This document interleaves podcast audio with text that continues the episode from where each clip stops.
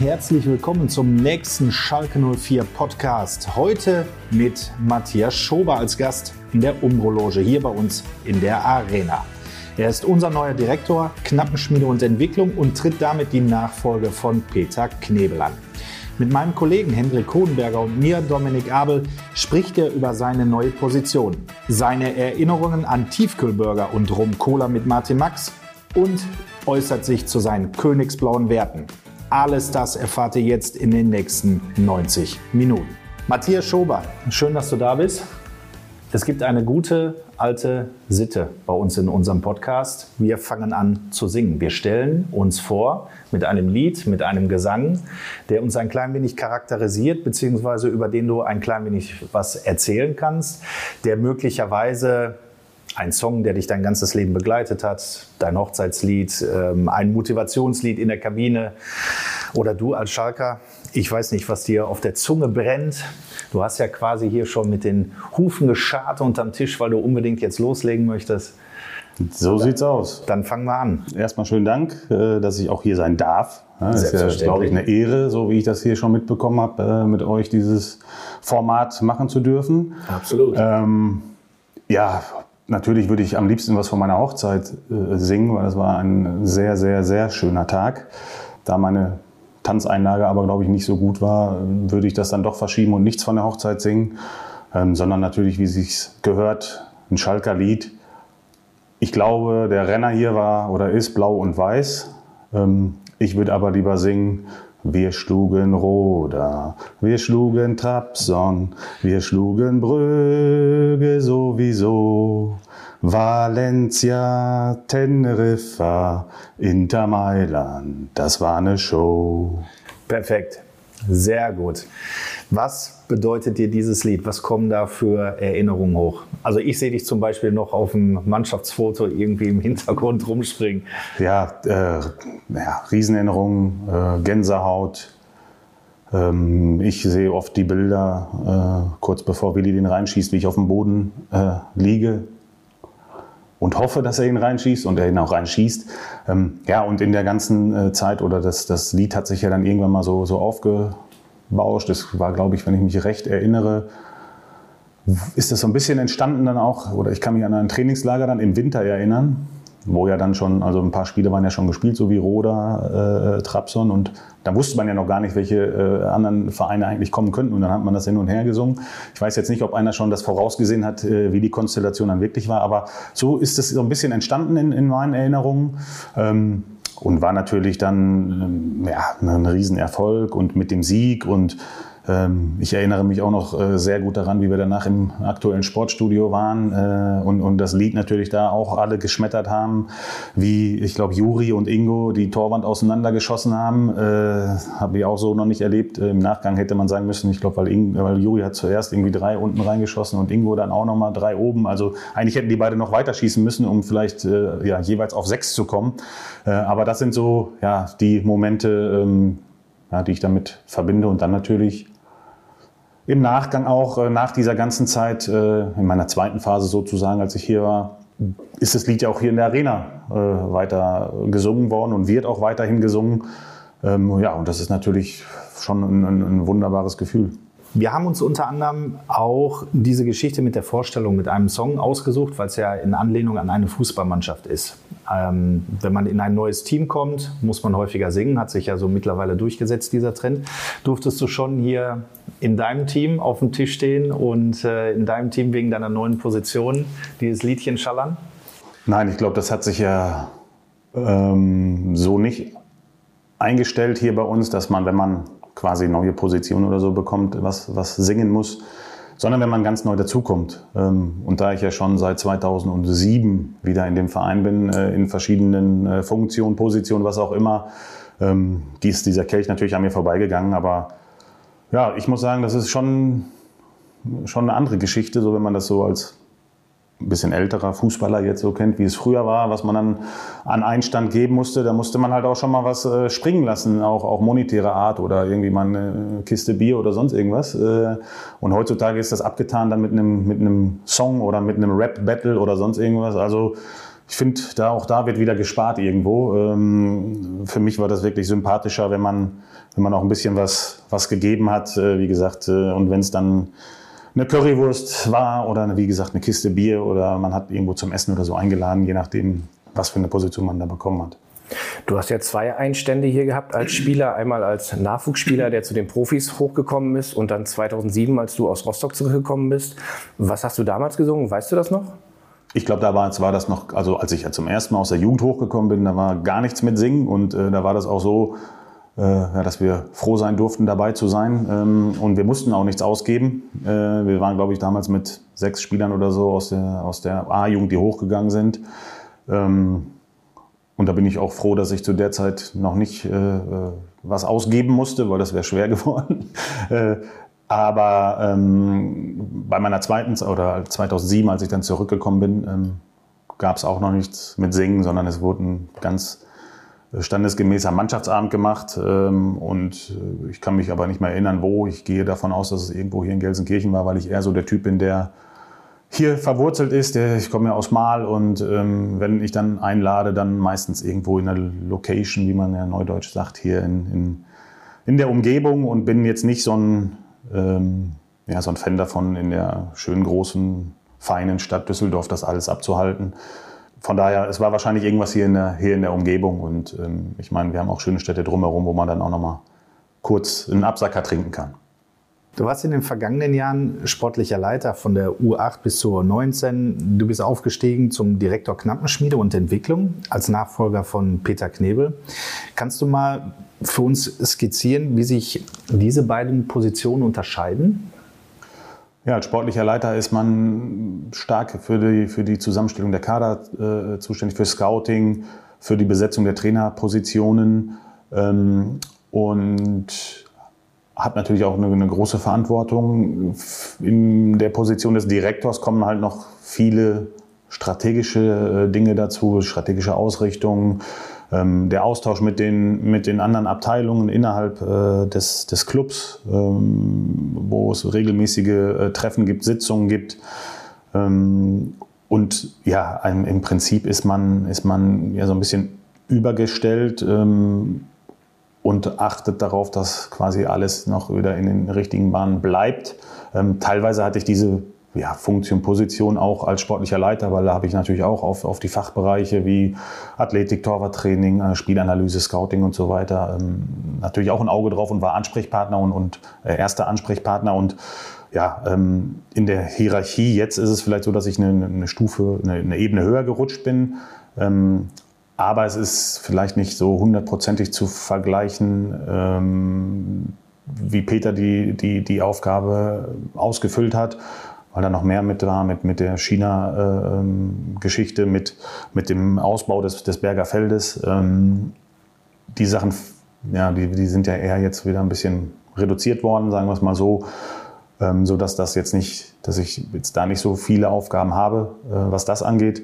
Aber natürlich gerade was die, die Knappenschmiede Schmiede und Entwicklung heißt, auch die, die, die Weiterentwicklung auch des, des Bergerfeldes, was wir schon mal angesprochen hatten, um Kamerasysteme und Tracking-Systeme und so weiter, dass wir da oder dass ich dafür natürlich auch verantwortlich bin und das weiter im Auge behalte, darüber hinaus aber weiterhin auch für die Kaderzusammenstellung der ja, Leistungs- und Übergangsmannschaften verantwortlich bin.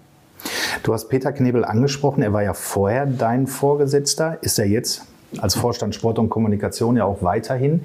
Wie habe ich mir die Zusammenarbeit vorzustellen? Ja, als wir zusammen in der Knappenschmiede äh, waren, ja, war Peter viel strategisch unterwegs, hat sich aus dem, oder nicht rausgehalten, aber hat, hat uns, sagen wir mal, das, das Tagesgeschäft äh, weitgehend machen lassen.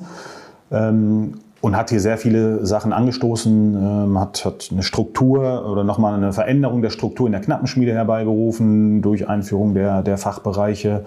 Ähm, ein wichtiger Fachbereich ist da auch die Methodik, äh, die Peter hier mit reingebracht hat. Ähm, und, und ja, in, in dieser Konstellation war es natürlich schon so, dass wir sehr viel und regen Austausch hatten. Ähm, als ich als sportlicher Leiter und Peter, der Direktor war, waren ja noch mit, mit Till Beckmann, mit Marco Fladrich und Gerald Asamoah dann auch ja, Leiter, die irgendwo zu dem Kernteam gehört haben. Ähm, und Peter hat uns, wie gesagt, das Tagesgeschäft so weit es geht machen lassen, hat natürlich immer drüber geschaut. Ähm, Und ansonsten war die Zusammenarbeit oder ist die Zusammenarbeit hervorragend, ähm, ein gegenseitiges äh, Vertrauensverhältnis und äh, man kann sich aufeinander verlassen. Und ich glaube, dass das spürt er, das spüre ich, äh, das spüren wir alle in der Abteilung, dass das so, so war und hoffentlich jetzt, wie gesagt, auch weiterhin äh, so sein wird in, in seiner neuen Funktion, in meiner neuen Funktion. Ähm, ich bin mir da aber sicher, dass wir, dass wir den Weg so weitergehen werden. Herr Peter ist sich auf jeden Fall auch sicher. Er hat im Schalke TV-Interview vor einigen Tagen auf jeden Fall verraten, dass er eine sehr hohe Meinung von dir hat. Ich denke, diesen, diesen Schritt vorwärts, äh, den hat er sich sehr verdient. Äh, er war immer zur Stelle, wenn Schalke ihn brauchte. Und das war gerade jetzt in dieser, in dieser Übergangsphase der Fall. Er hat sich äh, sehr, sehr gut eingebracht und hat fantastisch mitgearbeitet in, in der Taskforce. Äh, war mir persönlich auch eine große Hilfe. Und äh, es ist für mich völlig klar, wenn äh, wir über diese zwei Säulen des Vereins im Sport reden, ne, dass wir auf der einen Seite den Lizenzbereich durch eine Person verantworten müssen und auf der anderen Seite äh, den ganzen Nachwuchsbereich, unsere knappen Schmiede. Und da hat er sich äh, diesen Schritt nach vorne sehr, sehr verdient und hat, denke ich, auch wertvolle Erfahrungen für, für, für seine berufliche Zukunft auch sammeln können in dieser Zeit. Ja, Peter hat es gerade angesprochen, zwei Säulen. Mit Rufen Schröder haben wir einen neuen Sportdirektor, der in wenigen Tagen hier anfängt auf Schalke. Habt ihr beide euch eigentlich schon kennengelernt? Ja, wir haben uns, äh, ich glaube, es war ein Montag oder haben wir uns hier kennengelernt, haben uns ausgetauscht, ähm, haben natürlich viel darüber natürlich gesprochen, was wir bisher angeschoben haben. Das heißt so eine Art Übergabe, ähm, weil ich ja, wie Peter ja auch sagt, in der in der Taskforce Kaderplanung äh, war, bin, ähm, ist das schon so, dass wir äh, da natürlich viel, viel zu besprechen hatten, viel auszutauschen, ähm, gerade damit der Übergang dann auch zu ihm da sehr reibungslos vonstatten gehen kann. Ruven und du, ihr seid etwa gleich alt, beim gleichen Alter Fußballprofis gewesen. Seid ihr euch da mal über den Weg gelaufen? Wir hatten äh, so viel über die aktuelle Situation zu sprechen, dass wir gar nicht ähm, über die Vergangenheit sprechen konnten und ob wir uns über den Weg gelaufen sind. Pff, ich wüsste jetzt keine, keine äh, aktuelle Situation oder Begegnung, ähm, wo es mir einfallen würde.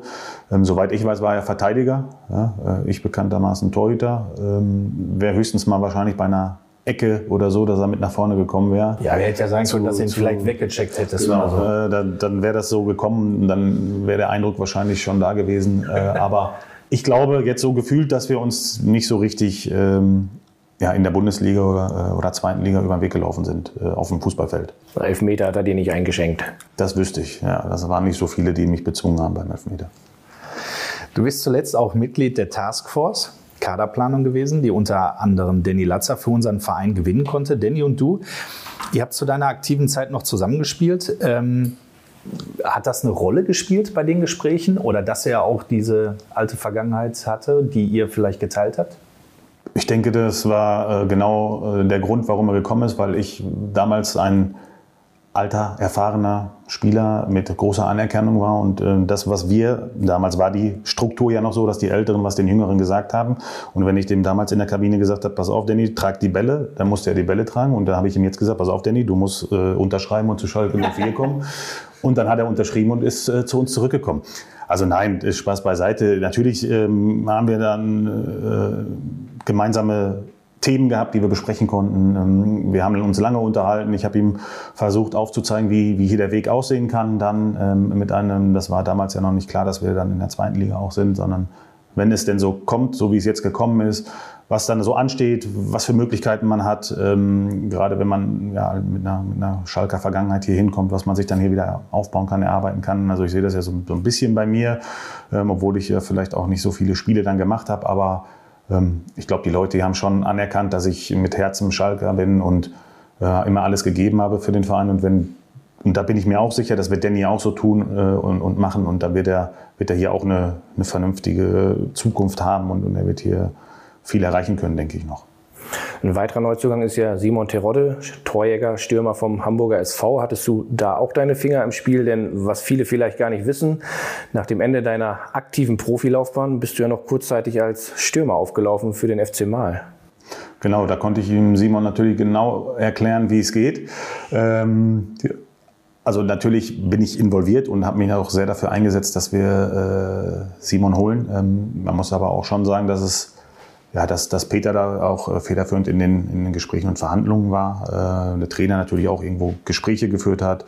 Ähm, aber da, ja, passt, glaube ich, wie die Faust aufs Auge hier äh, zu uns. Äh, Bocholter Junge, ähm, haben wir damals in der Jugend auch viele von gehabt. Äh, sind sehr Schalke-affin, denke ich, so, so die, die Umgebung da.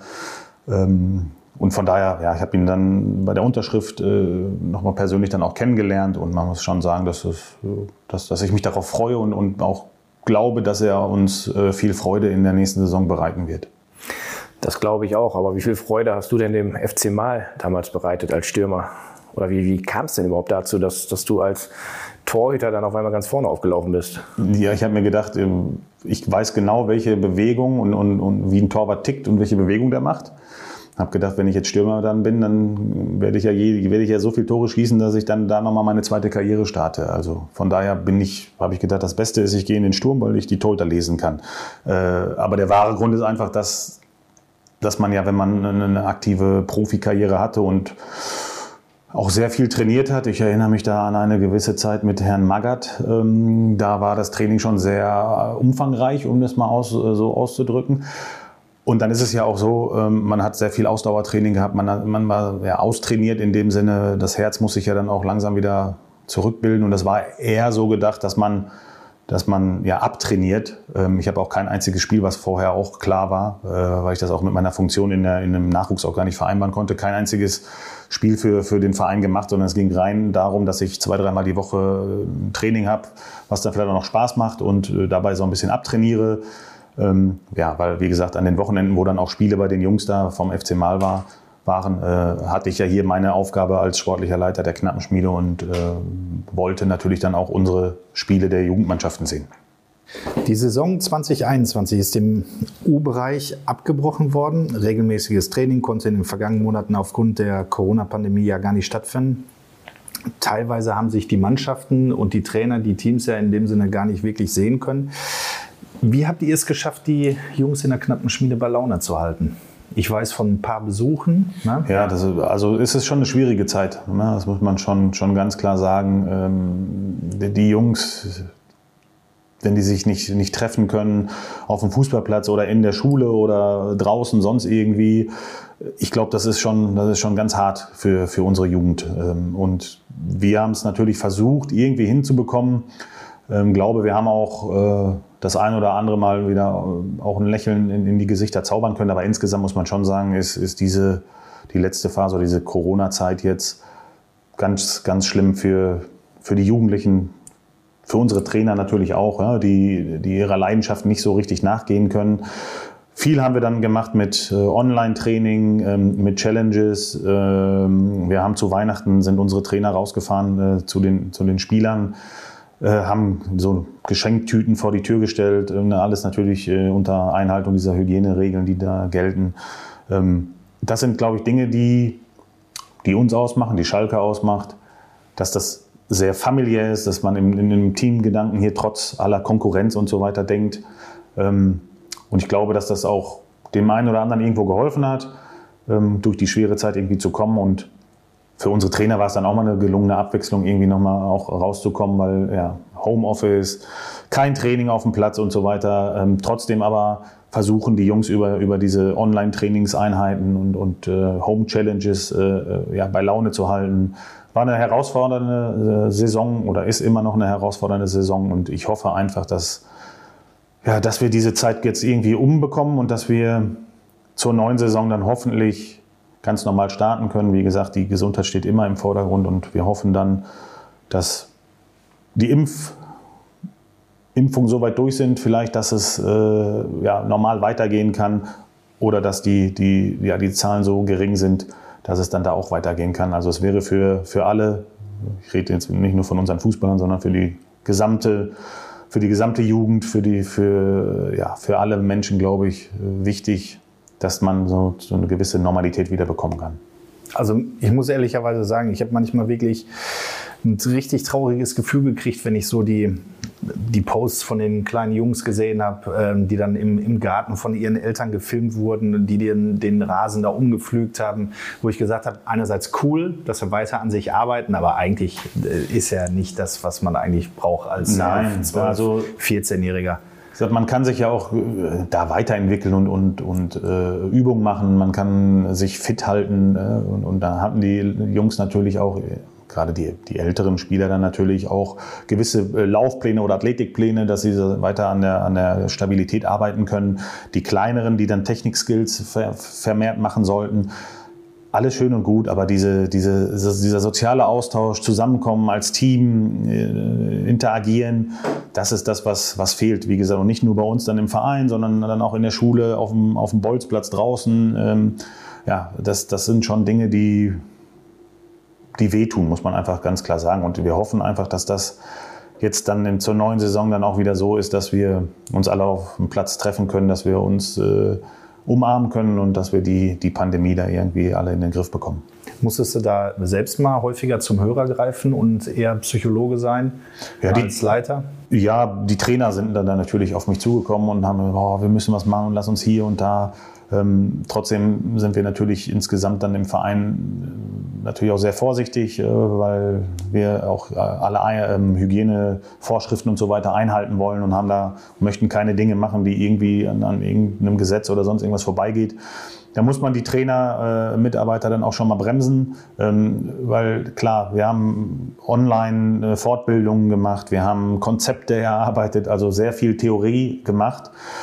Ähm, und ich verstehe dann, wenn die, wenn die Jungs und Mädels, wir haben ja auch Trainerinnen, wenn die auf den Platz wollen und mit ihren Kindern, Jugendlichen arbeiten wollen, das verstehe ich ja hundertprozentig. Und, und trotzdem müssen wir dann immer ja, beide Seiten im Auge haben. Und äh, das haben wir, glaube ich, ganz gut hinbekommen. Ähm, trotzdem ist es natürlich auch für gerade für die, unsere Trainer und Trainerinnen war das, war das schon eine, eine schwere Situation. Mhm. Trainer Norbert Elgert sagt zum Beispiel, die Kids brauchen in dem Alter ganz, ganz wichtig Kontakte, ganz viel Kontakte mit Ball und so weiter. Wie sehr leidet die Nachwuchsförderung, auch dann fußballerisch, nicht nur von der Seele her, sondern fußballerisch? Ja, definitiv leidet die auch, weil, wie Norbert Elgert dann auch sagt, da fehlen ja Trainingseinheiten, es, es fehlen Ballkontakte. Das ist, das ist schon so, dass insgesamt da vielleicht eine kleine Delle reinkommt. So, ich will es jetzt auch nicht dramatisieren, aber es ist schon, schon auch schwierig. Und ich finde, es gibt immer so, so, so Bereiche, zum Beispiel die ja, 2002er, die dann jetzt aus der Jugend in die, in die Seniorenmannschaft kommen zum Beispiel, die haben jetzt wenig Spiele gehabt, konnten sich wenig präsentieren. Ähm, das sind so ja, Jahrgänge, wo man dann sagt, ja, die leiden jetzt besonders drunter, dann, dann schulisch vielleicht so ein, so ein Abiturjahrgang oder so, der dann ja nicht die was es sonst so gab, Abi-Gag und Abi-Partys und so weiter, äh, Abi-Ball und, und so. Äh, mein Sohn war davon letztes Jahr betroffen, so dass es da kein Abi-Ball gab.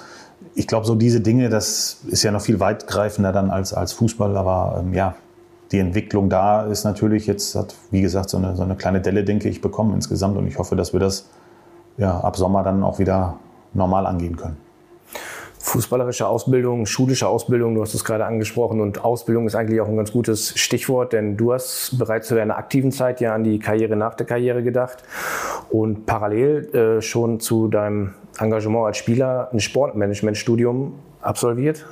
Wie kam es dazu? War das schon damals dein Gedanke, ich, ich, ich muss gucken, was ich mache, wenn ich 36, 37 bin? Sowohl als auch. Ähm, es war damals zu, zu meiner Rostocker Zeit. Und ähm, da war ich, mein Zimmerpartner war Ronny Maul, äh, der jetzt Geschäftsführer beim äh, SV Meppen ist. Ja, wir haben halt sehr viel, wie das früher so üblich war. Da war noch nicht so viel mit Handys, Playstation und so weiter. Da hat man entweder Karten gespielt oder dann später sogar noch auf dem Zimmer Backgammon. So, und dann haben wir halt stundenlang Backgammon gespielt. Und irgendwann haben wir zu uns gesagt, Warum sind wir eigentlich so blöd und verplempern unsere Zeit hier mit stundenlangen Backgammon-Spielen? Wir können die doch auch sinnvoll nutzen, die Zeit. Im Trainingslager, vor den Spielen. Man hat ja als Profi dann äh, ja auch schon mal die eine oder andere Stunde Zeit, um irgendwie was noch machen zu können. Und dann haben wir uns äh, überlegt und haben uns fürs Fernstudium äh, eingeschrieben, Sportmanagement, weil wir beide schon ein bisschen ja, oder zum Ende der oder das Ende der Karriere gesehen haben und haben dann überlegt, okay, was würde uns Spaß machen, was interessiert uns. Und dann sind wir beide zu dem Entschluss gekommen, dass wir, dass wir dieses Sportmanagement-Studium machen. Ähm, haben wir beide, wie gesagt, in, zu Rostocker Zeiten begonnen. Äh, dann haben sich unsere Wege getrennt. Äh, und als ich hierher gekommen bin und ähm, ja, weiter studiert habe äh, unter Mirko Slomka, was, was vorher abgesprochen war. Und dann habe ich hier auch meinen, meinen Abschluss dann gemacht. In Düsseldorf ist äh, dieses IST-Studieninstitut äh, und habe dann einen, mit Mirko gesprochen, dass ich da irgendwie, ich weiß nicht mehr, einen Tag frei brauchte oder so, weil ich an dem einen Tag da die drei Klausuren auf jeden Fall schon, schon schreiben musste.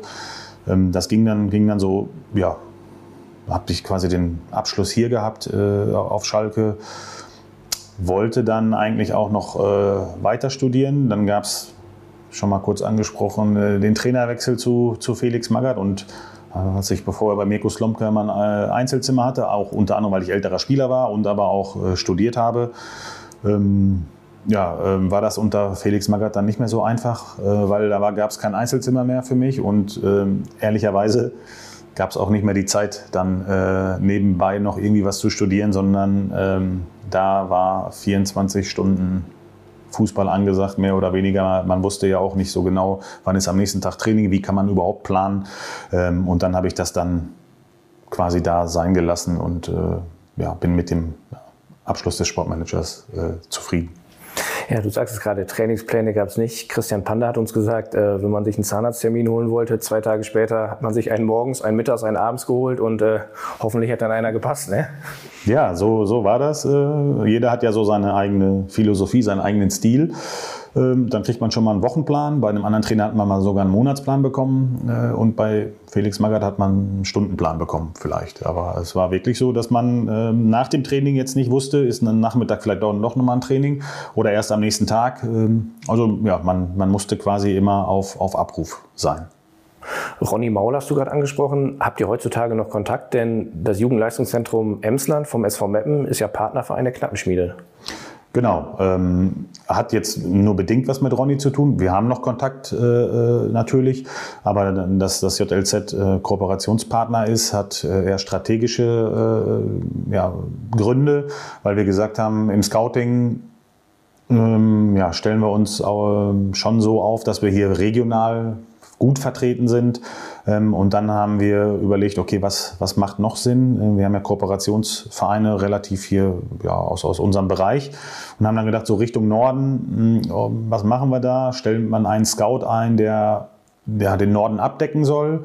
Oder versuchen wir das auch über, über einen Kooperationsverein? Und äh, ja, da ist das JLZ Mappen hervorragend ähm, ja, weil das auch eine, eine Gemeinschaft ist von mehreren Vereinen und wirklich, äh, ja, die sozusagen den, den Norden sehr gut überblicken und uns da auch äh, sehr gute Tipps geben, aber auch ähm, wir auch schon den Fall haben, äh, dass wir oder hatten und auch haben, dass Spieler vom JLZ zu uns kommen und bei uns weiter ausgebildet werden muss ich noch einmal kurz auf dein Studium, auf deine Ausbildung kommen, denn äh, wir kennen uns ja auch schon länger und ich behaupte mal, einige deiner ehemaligen Mitspieler hätten wahrscheinlich gesagt, der Schobi, das wäre auch ein richtig guter Bankkaufmann geworden, denn du warst früher Kassenwart und äh, ich weiß es, du hattest ein messerscharfes Auge, wenn der Zeiger von 59 auf äh, volle Stunde gesprungen ist und der Raum war nicht gefüllt, dann äh, wusstest du aber sofort Bescheid, wo du abkassieren musstest. Oder konnte man mit dir verhandeln? Also ich habe es ja, ich hab's nicht geschafft. Nein, äh, da gibt es keinen Verhandlungsspielraum, weil die Regeln ja vorher festgelegt wurden.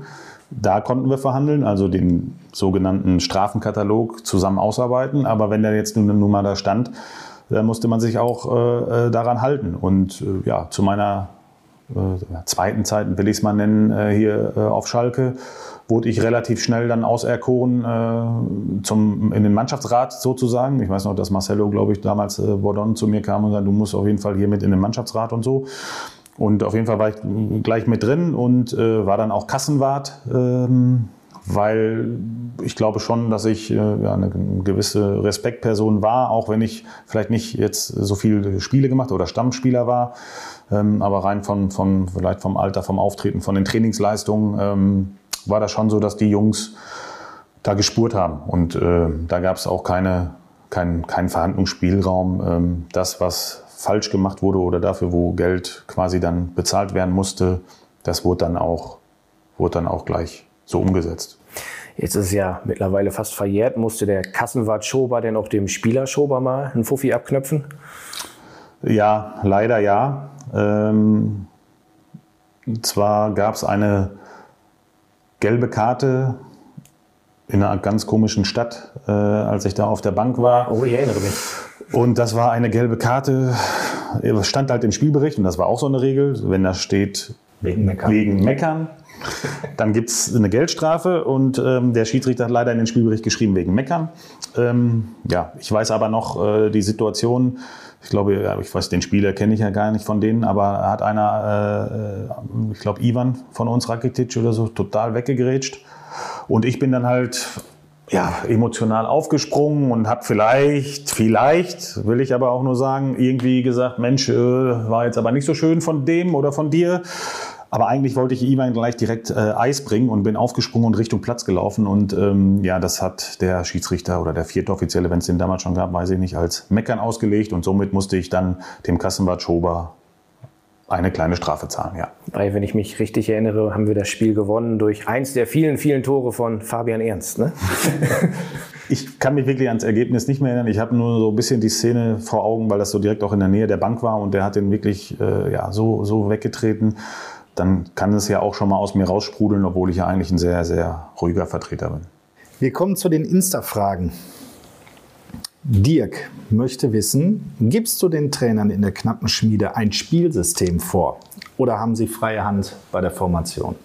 Wir geben jetzt kein Spielsystem vor. Es gibt Spielprinzipien, die wir verfolgen ähm, und, und haben auch Spielqualitätskriterien erarbeitet. Aber ein Spielsystem an sich geben wir nicht vor, weil die Trainer natürlich auch sich ausprobieren sollen, Sachen ja mal, mal ein, einstudieren sollen, ein bisschen flexibler auch sein, weil wir sagen, ähm, wir wollen die Spieler ja ausbilden für, für unsere Profimannschaft in erster Linie. Ähm, und wenn wir zum Beispiel einen Spieler in der U15, 16, 17 irgendwo haben, bis der bei den Profis ist, kann es ja schon mal sein, dass sich der Profitrainer dann wieder ändert und dass jemand anders da sitzt. Und deswegen möchten wir unsere Spieler äh, schon auch flexibel ausbilden in verschiedenen Systemen, ähm, dass sie halt ja nicht hochkommen zu den Profis irgendwann und dann sagen, ja, aber ich kann jetzt nur Viererkette spielen oder ja, ich kann nur in der Raute spielen im Mittelfeld. Und deswegen möchten wir da schon ähm, auch eine gewisse Flexibilität haben. Auch, dass vielleicht mal ein, ein Trainer dann im Spiel das System tauscht und, und wechselt, sodass man wirklich ja, da diese Dinge jetzt nicht streng vorgibt, so oder viele denken vielleicht so Ajax-Schule 4-3-3 das System, weil das wird dann auch oben gespielt und so weiter. Ähm, ja, das sind, sind äh, Punkte, die, die, die wir, wie gesagt, jetzt nicht im Detail vorgeben, aber schon in Anlehnung an das, was wir zusammen erarbeiten und dass wir da auch gewisse Dinge sehen möchten. Marek sagt, Teil der Eurofighter, Mitspieler von Raoul im Pokalsiegerteam 2011. Wer war denn so der beste Mitspieler in deiner Karriere? Ja, sehr, sehr schwere Frage. Ich habe mit, ja, in der Tat mit wirklich tollen Spielern, äh, Charakteren zusammengespielt. Ähm, boah, das würde mir wirklich schwer fallen, jetzt da jemanden herauszupicken, um zu sagen, das ist, das ist genau der, wo ich sage, das war der beste, der beste Spieler. Ähm, ah, da würde ich jetzt keinen raus, rausstellen wollen. Was ich sagen möchte, ist für mich der schlauste Spieler überhaupt war Jerzy Nemec, der allen Reportern, Pressevertretern erzählt hat, ah, kein Interview, nichts Deutsch. Und in der Kabine aber ganz normal oder relativ normal in einem Deutsch mit uns gesprochen hat. Äh, und das hat mich immer so ein bisschen bewundert. Äh, ist immer unterm Radar gewesen. Ne, war jetzt nicht so, so eine schillernde Persönlichkeit an sich, aber ähm, ja, was der auf dem Feld gemacht hat, aber dann auch wie er so mit den Medien umgegangen ist, muss ich sagen, das fand ich immer irgendwie lustig, weil nie einer gesagt hat, ja Mensch, aber in der Kabine scheinbar sprichst du doch auch vernünftig Deutsch. Und er hat sich da immer sehr gut herausgewunden und das war irgendwie so eine Sache neben dem Platz, was, was vielleicht hängen geblieben ist nochmal. Vielleicht eine Herausforderung, Jeji mal für einen Podcast zu begeistern, aber ja, das, das ist ein anderes Thema. Wenn ihr das schafft, äh, dann aber Hut ab.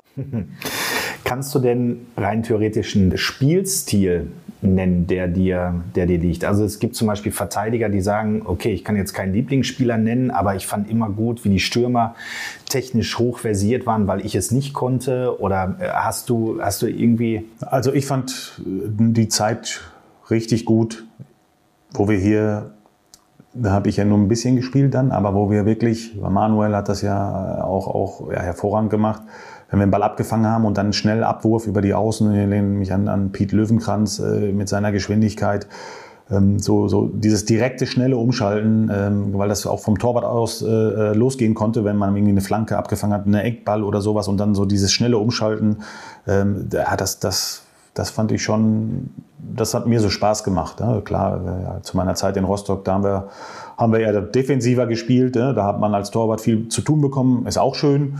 Ähm, aber ich fand halt so diese, oder finde das immer noch, wenn man aus meiner Position gedacht als Torhüter, wenn man einen, einen Angriff sofort mit einleiten kann über diesen Spielstil, dass man sagt, man, man schaltet super schnell um und äh, hat ja gar nichts mit hinten reinstellen und Kontern zu tun, sondern wirklich so diese Situation, man spielt mit als Torwart, man sieht, der, der Ball wird reingeflankt zum Beispiel, fängt den, die Flanke ab und dann wirft man direkt auf die Außenbahn äh, und die haben natürlich noch eine Top-Geschwindigkeit so und, und wir rücken nach und schießen dann Tor. So, das ist so das, wo ich sage, Mensch, das wäre so das, wo, was, was mir Spaß macht oder was ich gerne sehe.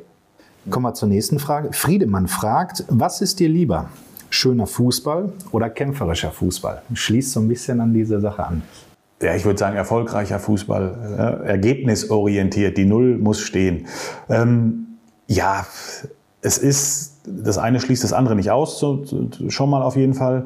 Ähm, und weil ich ja Ruhrpottler bin und wir auch immer so mehr von der Mentalität und von, von dem Einsatz kommen, wäre ich schon doch eher beim Kämpfen, wenn ich jetzt mal so alles äh, ja, mir, mir überlege und auch ja, meine, wie, meine Zeit auch wirklich äh, ein, einbeziehe, wo ich, wo ich die Nummer eins war zum Beispiel bei, bei Hansa, da mussten wir viel kämpfen, ähm, damit wir überhaupt überleben in der ersten Bundesliga, ähm, würde ich eher sagen, kämpfen und siegen.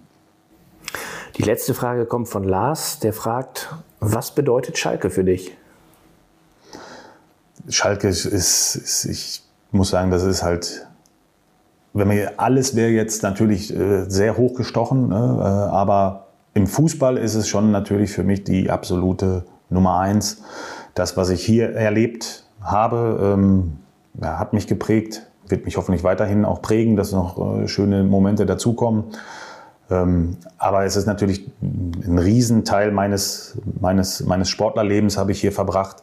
Ähm, jetzt nach der Karriere äh, hat natürlich auch viel mit Fußball zu tun, mit Sport in meiner Position jetzt. Ähm, und von daher ist das für mich natürlich schon ein sehr, sehr wichtiger Bestandteil meines Lebens. Ja, von daher würde ich sagen, es ist schon ein Hauptteil mit in meinem Leben. Natürlich ist die Familie, meine Frau meine Kinder das Ein und Alles. Deswegen sage ich, alles wäre jetzt zu hochtrabend, weil das ist mein Ein und Alles. Von daher, sportlich gesehen, ist das schon ein Brett für mich hier, ja. Schobi, in den vergangenen Jahren, Namen sind absolut bekannt, haben es immer wieder Spieler aus der knappen Schmiede geschafft, hoch in den Profibereich zu kommen. Auch ganz, ganz oft, viel, viel häufiger als bei anderen Clubs. Was glaubst du, ist das Geheimnis? Woran liegt das, dass wir es schaffen, in den letzten Jahren immer mal wieder und auch wirklich mehr und bessere Talente hochzubringen als andere Vereine? Ja, das äh, hat mehrere Gründe und natürlich gehört auch ein Quäntchen Glück dazu. Das muss man ja auch sagen. Ähm, ich glaube, dass wir schon von der Ausbildung in der Knappenschmiede, äh, ja, dass wir da sehr, sehr gute Arbeit machen, dass ein Rad ins nächste greift, dass die Ausbildung da ja, zusammengehört, ähm, dass es verschiedene auch Trainertypen gibt, ähm, verschiedene Altersbereiche, Kategorien, was dann kommt und wichtig ist. Ähm, und ich glaube, dass wir da in der Vergangenheit, wie gesagt, auch ja, sehr gute Arbeit ge geleistet haben, dass wir dann mit dem Schritt äh, zur U19, dann auch nochmal natürlich mit Norbert Elgert jemanden haben, der den letzten Schliff gibt, wie wir immer so schön sagen. Ne? Das ist alles, alles wie gesagt, äh, Hand in Hand und, und, und da greift ein, eine, ein Rad ins andere und zur Krönung der Ausbildung kommt dann nochmal irgendwo äh, der Norbert dazu und dann ist es so, dass es vielleicht auch wichtig ist, das, merken wir jetzt in, der, in den letzten Jahren so, dass die Spieler vielleicht noch hungriger sind bei uns, weil wir das auch ja, so, so, so fordern und auch so umsetzen wollen. Ähm, als Beispiel, wenn man jetzt irgendwie davon redet, einen Spieler vielleicht von, von einem anderen Verein zu uns zu holen, ähm, haben wir ganz oft die Situation, dass das natürlich Spieler sind, die auf dem Markt umworben sind. Ähm, und andere Vereine locken dann diese Spieler mit Einheiten bei den, bei den Profis. Die sagen dann, ja, komm zu uns äh, in eine, zu, zu A-Jugend, zu U19, egal ob Jung- oder Altjahrgang, komm zu uns und du wirst regelmäßig bei den Profis trainieren äh, und bei der U19 spielen und so weiter. Und, und das, da denken natürlich schon auch viele Spieler, Eltern, Berater, boah, ja, das ist, äh, sind, da ist er ganz nah dran bei den Profis. Wir haben ja so die Ausrichtung und natürlich auch äh, die Erfahrung jetzt, äh, Norbert über, weiß ich nicht, 25 Jahre in dem, in dem Trainerjob in der U19. Wenn wir der Meinung sind, dass der Spieler so weit ist, dass er zu den Profis kann, dann schieben wir den auch tatsächlich durch zu den Profis und nicht vorher, weil im Hinterkopf hat vielleicht der Spieler schon so, ja, wenn ich bei den Profis trainiere, ich bin ganz nah dran. Aber wir sagen, er muss sich das erarbeiten, auch in der U19 erarbeiten. Ja, und der Weg ist, glaube ich, da sind wir sehr von überzeugt, ist der richtigere. Ähm, weil es einfach so ist, dass man hungrig bleiben muss, dass man sich Sachen erarbeiten muss und nicht irgendwo schon zu früh geschenkt bekommt. Und da geht es halt auch um äh, Teilnahme am Trainingslager der Profis und so weiter das sind Dinge, wo wir, Norbert und ich auch sagen, ja, aber die müssen es doch erstmal zeigen. Und das ist, glaube ich, so ein, so, ein, so ein Punkt auch, wo man sagt, ja, äh, wir müssen diese, diesen Weg in der U19 gehen, um so gut vorbereitet zu sein. Und dafür haben wir den Experten dann, dass die dann den Sprung zu den Profis schaffen. Und wenn sie dann mal bei den Profis auftauchen, dann soll es auch so sein, dass sie wirklich bereit sind. Und nicht, dass der Profitrainer dann sagt, oh, der war jetzt ganz okay, aber hm, sondern der Profitrainer muss wirklich sagen, boah, der ist aber richtig gut, den will ich dauerhaft bei mir haben. Und das ist so die Philosophie, die wir haben und wo wir auch festhalten und wo wir natürlich, wie gesagt, einen absoluten Experten dann in dem Bereich haben. Jetzt nehmen wir mal an, ich bin, ich sag mal, 30 Jahre jünger. Ich weiß, ich bin eher so die Generation Walking Football mittlerweile, aber ich bin jetzt mal 30 Jahre jünger. Was müsste ich mitbringen, um bei euch auf dem Zettel zu stehen? Okay, fußballerisches Talent, was noch? Talent, ähm, also es ist schon so, dass wir, also die Scouts gehen raus und sehen und beurteilen natürlich auch dann den Spieler ähm, aufgrund seiner Fähigkeiten, seines Talents. Aber auch, und das ist so das mit das Wichtigste, eine, eine perspektivische Einschätzung vornehmen zu können. Also man hat oft die Situation, dass Spieler auffällig sind in, im Jugendbereich, ähm, und alle ähm, erstmal sagen, oh, wow, super Spieler und, und wie der die Tore schießt oder wie er verteidigt und so weiter. Aber vielleicht ist der Spieler körperlich schon sehr, sehr weit, ist schon weit entwickelt, ist so vom biologischen Alter vielleicht auch schon viel weiter als die anderen Spieler. Und es gibt teilweise dann Spieler, die wirklich eine, eine eine super Technik haben, super Bewegung haben, ein tolles äh, Tempo-Dribbling, Geschwindigkeit ist so ein, so ein wichtiges Thema, äh, weil das sehr schwer zu trainieren ist, aber, aber er ist körperlich noch nicht ganz so weit und setzt sich vielleicht nicht in jedem Zweikampf oder in jedem 1 gegen 1 offensiv durch. Aber man hat so die Fantasie, nennt man das ja auch, man hat so die, ja, die Perspektive zu sagen, wenn bei dem Jungen jetzt nochmal so dieses Körperliche reinkommt, ne? die Pubertät spielt da eine, eine große Rolle, wenn dann, äh, äh, ja, wenn, wenn, wenn sie, wenn, wenn der Breitenwachstum quasi einsetzt, ne? weil das sind so Punkte, da muss man ein gutes Auge haben, da muss man, die, wie gesagt, so, so, so das Gefühl für entwickeln, boah, wenn, wenn das körperlich jetzt nochmal in die Richtung geht, äh, dann setzt er sich durch. Ähm, dann sind das für uns super interessante Spieler. Ja, wir neigen dazu, äh, Spieler, die diese Attribute haben, dann irgendwie mal zu übersehen oder denen nicht die Chance zu geben, ähm, sich hier bei uns zu entwickeln oder in anderen NLZs äh, zu entwickeln, weil man erstmal so diesen, ja, diesen kurzfristigen Erfolg sieht, den Mannschaftserfolg nach dem Motto, ja, wenn wir äh, jetzt in der, in der CB-Jugend äh, Meister werden, dann haben wir super Arbeit gemacht.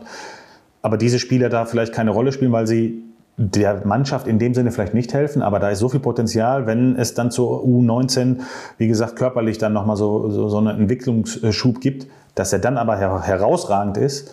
Ähm, ja, das sind so Punkte, die man, die man mit einfließen lassen muss in so eine Talentprognose oder, oder in, in Scouting und so weiter. Und deswegen ja, ist es schwer pauschal zu sagen, er muss das oder das haben. Wie gesagt, Geschwindigkeit ist schon irgendwo ein Thema, ähm, was man ja auch in der Bundesliga dann jetzt sieht, was immer wichtiger wird.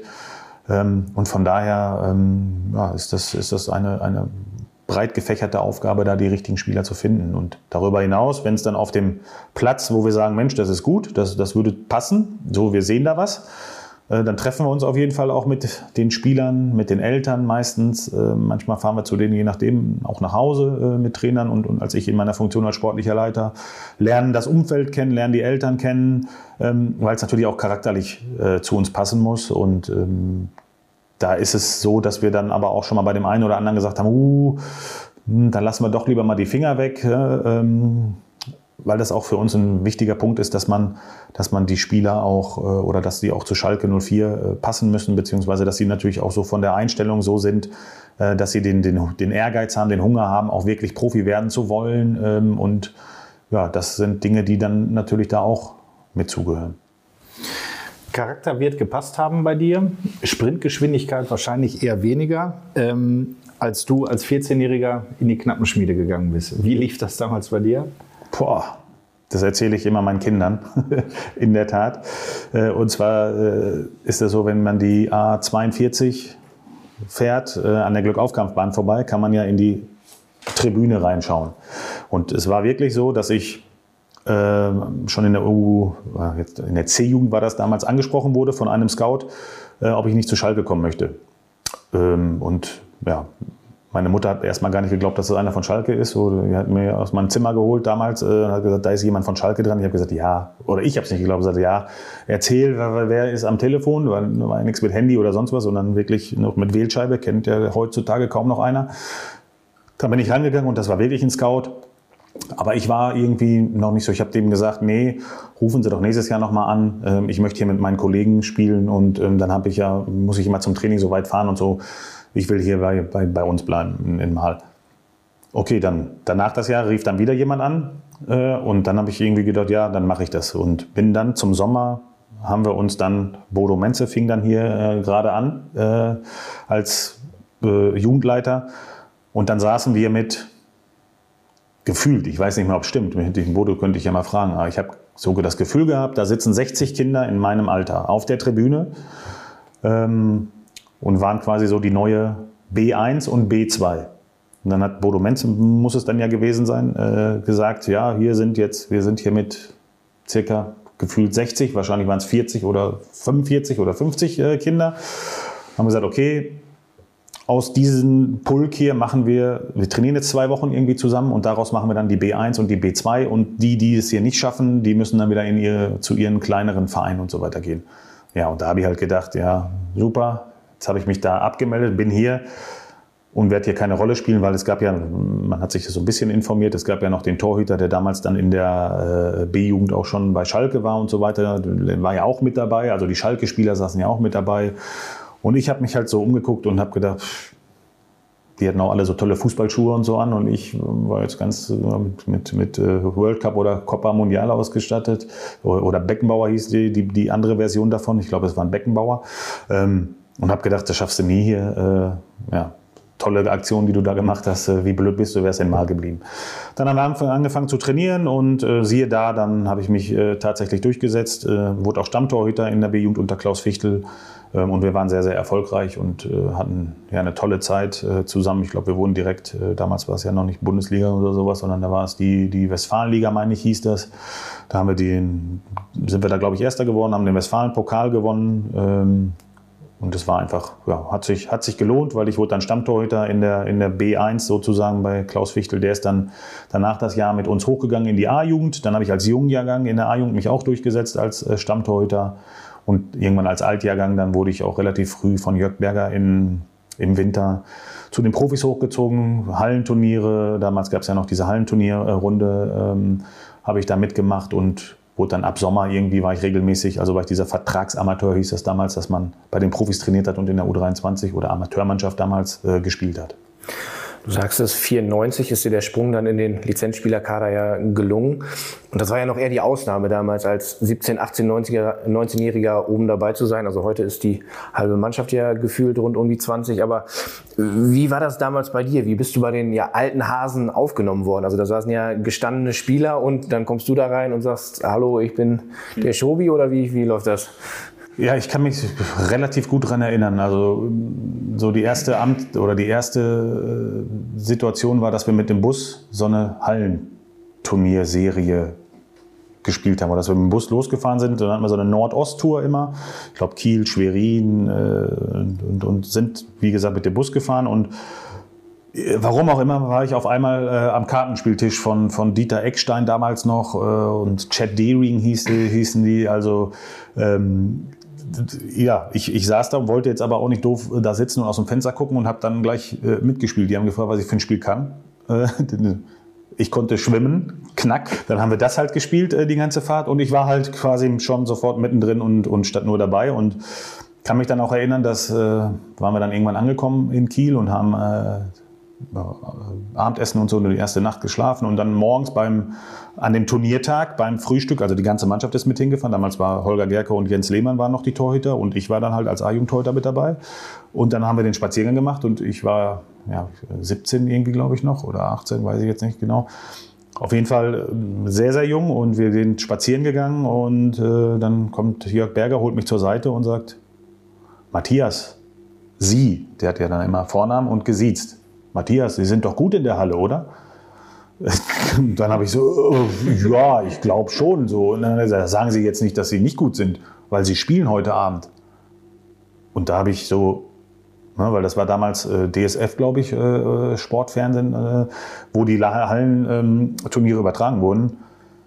Und dann habe ich auf einmal so ein bisschen Kribbeln im Bauch äh, verspürt und gedacht, oh Gott, wenn ich jetzt da heute Abend spiele, so. Und ich, weil der hat gesagt, ja, Jens Lehmann hatte irgendwie äh, Knieverletzung vorher, ja, der wollte jetzt nicht so richtig in der Halle spielen. Er hat gesagt, Holger Gerke hatte auch Knieprobleme, war ja, ist er auch 1,98 oder so groß. Ja, ist jetzt, haben ja alle Knie. Ist ja genau, ist jetzt ja auch nicht so, so der, der typische Hallentorhüter.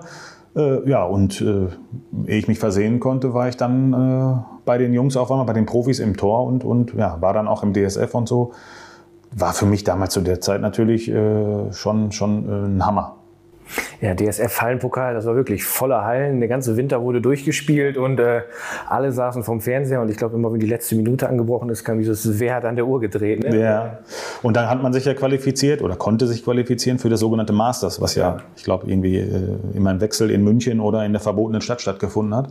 Ähm, und das war für uns natürlich, äh, ja, wir hatten alle Spaß dran. Wir hatten eine super Truppe äh, und die hatten, hatten Bock auf Hallenturnier und äh, es war einfach ein, ein, super Ausflug für die ganze Mannschaft, als wir unsere Touren da gemacht haben.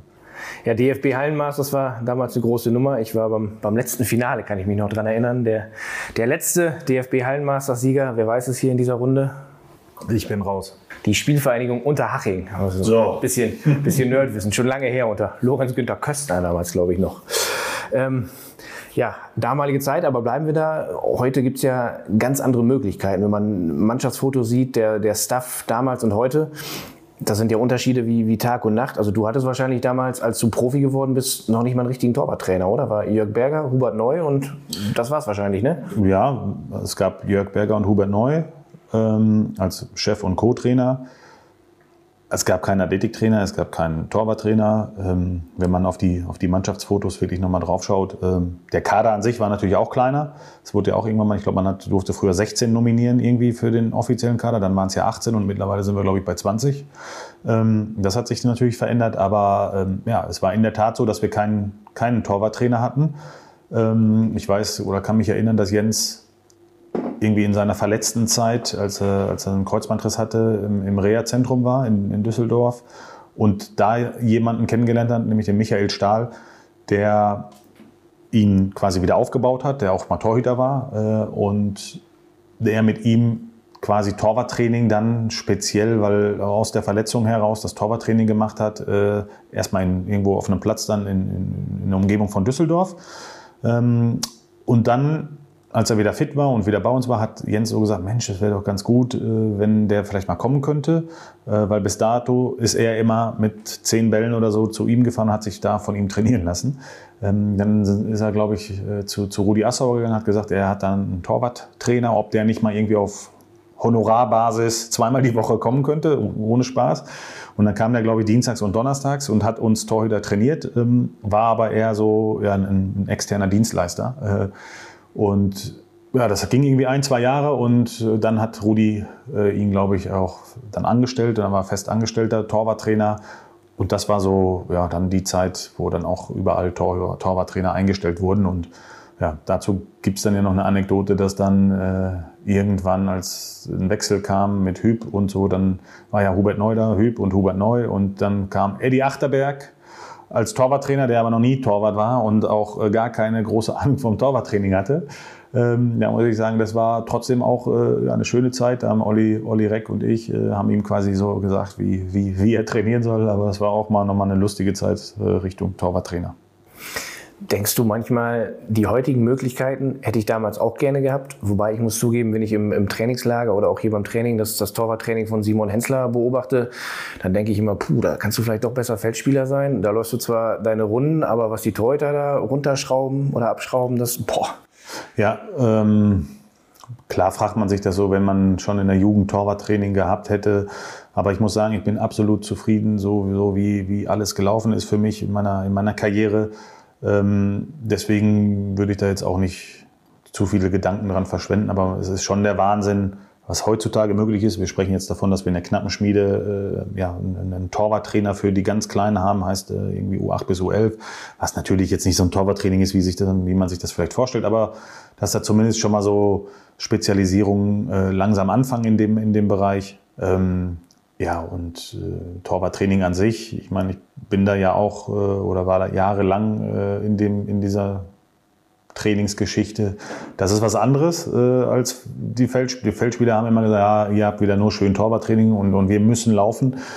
Aber wenn man genau hinguckt, äh, und ich habe ja auch den Vergleich ne, äh, zu dem viel Laufen und Torwarttraining, also man kann durch das Torwarttraining auch schon sehr, sehr, sehr, sehr kaputt und müde sein und ausgelaugt und äh, es kommt da auch immer auf die, auf die Dosierung an. Ähm, also den Vergleich habe ich nie gelten lassen. Ich habe ganz im Gegenteil immer zu den Spielern gesagt, macht ihr mal schön eine, eine Einheit bei uns mit, dann wirst du schon sehen, was ihr davon habt. Und dann ja, gab es ja auch mal ähm, den einen oder anderen Trainer hier, der auch die Feldspieler über Hürden hat springen lassen. Äh, und da haben die Jungs dann mal gemerkt, was das so bedeutet, auch mal ganz viele Sprünge in einer Einheit zu machen. Oder Seilchenspringen haben wir auch sehr gerne mal äh, zum Aufwärmen für 45 Minuten oder so gemacht. Und da haben die da haben die äh, Feldspieler dann auch, auch mal gemerkt, wie die Waden brennen können.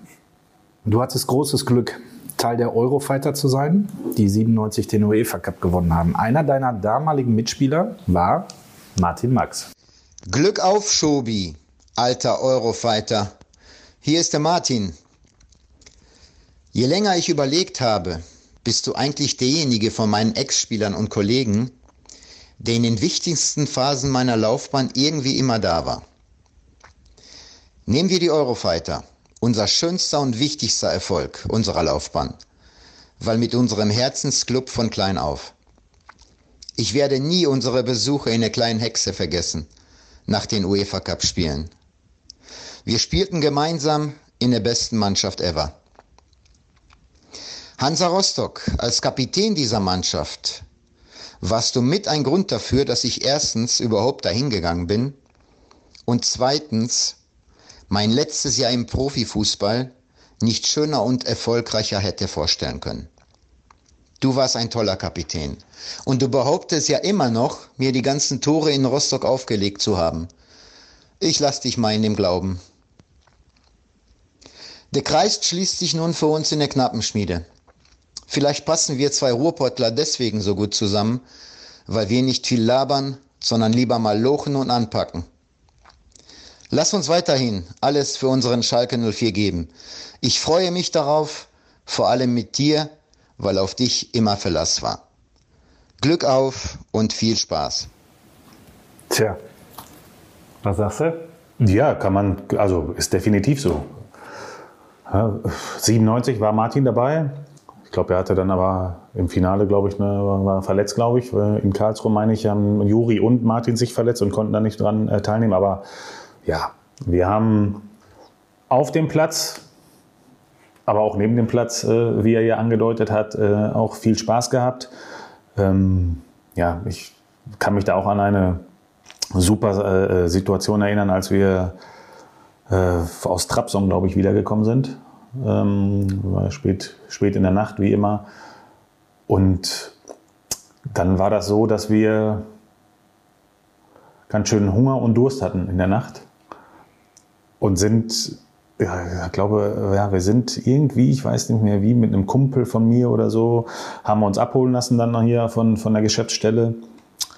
Weil fahren konnten wir nicht mehr, weil ich glaube, im Flieger gab es schon äh, das ein oder andere Kaltgetränk. Und sind dann nach Mal, weil er auch in Mal gewohnt hat, wie auch Tommy Linke. Und dann sind wir äh, an die damalige, Schleichwerbung, aber damalige DEA-Tankstelle gefahren in Mal und haben uns noch diese schönen ja, Bacardi Cola, Wodka Lemon, gab es so diese Dosen, wo es dann alles schon gemischt war. Und haben gedacht, so ein Absacker geht immer noch. Und haben dann noch wieder Hunger gehabt und dann gab es so eine, so eine, wie so eine Mikrowelle früher, heiße Hexe hieß das. Und haben die dann da reingemacht, äh, die Hamburger aus der Tiefkühltruhe, das standen da in der Tankstelle und haben Bacardi Cola, beziehungsweise ich glaube Martin war eher so der Wodka Lemon äh, Fan und haben uns äh, die Getränke gegönnt und haben uns, wie gesagt, auch den einen oder anderen Hamburger von der heißen Hexe dann äh, noch gegönnt und sind dann irgendwann, ob mit dem Taxi oder wie gesagt, ob der Kumpel uns dann weitergefahren hat, das weiß ich nicht mehr so genau, äh, nach Hause gefahren. Und ja, das, das, kann ich mir heute gar nicht mehr vorstellen, dass irgendwie die Jungs heutzutage natürlich wegen Handy-Fotos äh, und so weiter, ist ja eine ganz andere Zeit, aber damals war das schon ganz lustig und dann kamen irgendwie Taxifahrer oder sonst wie nochmal auch zufällig da vorbei, die getankt haben, sich mit uns gefreut.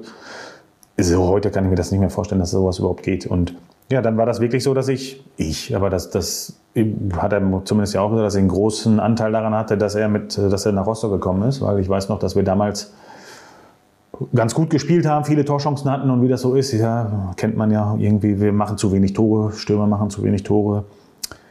Und dann habe ich Martin angerufen, habe ich erstmal unseren Manager damals, Herbert Maron, angesprochen und habe gesagt, Mensch, Martin Max und so, der von 60 München, den müssen wir holen. Der macht doch die ganzen Tore und ich kenne den. Dann meinte er, ja, nee, der passt doch hier nicht zu Rostock, der ist doch bestimmt arrogant und so von 60, von München und so weiter und so fort. Ich sage, Moment, sagt er, ist ein Ruhrpott-Kanacke wie ich. Der ist nicht arrogant, aber ganz im Gegenteil, der passt hier super rein. Ja, und dann habe ich Go gehabt vom Manager, habe ihn angerufen, Martin, und dann Martin natürlich sofort, nein, auf gar keinen Fall, Rostock. Und weil man muss schon sagen, als wir damals da gespielt haben, also mit Schalke gegen Rostock, es war schon nicht immer schön für so Wessis. Und das Stadion, alte Ostseestadion, hat es immer gezogen und war eklig zu spielen, meistens Regen und so. Dann hat er gesagt, nein, nein, nein, ich will da nicht hin. Und so, Martin, komm mal vorbei, besuch uns. Ich zeige dir mal so ein bisschen die Umgebung, weil das äh, wirklich eine ganz tolle Gegend ist. Äh, wir haben im Ostseebad Ninan gewohnt, äh, da waren wir in zwei Minuten an der Ostsee. Toller Sandstrand und so weiter. Warnemünde ist, eine ganz, ist ein ganz toller Urlaubsort.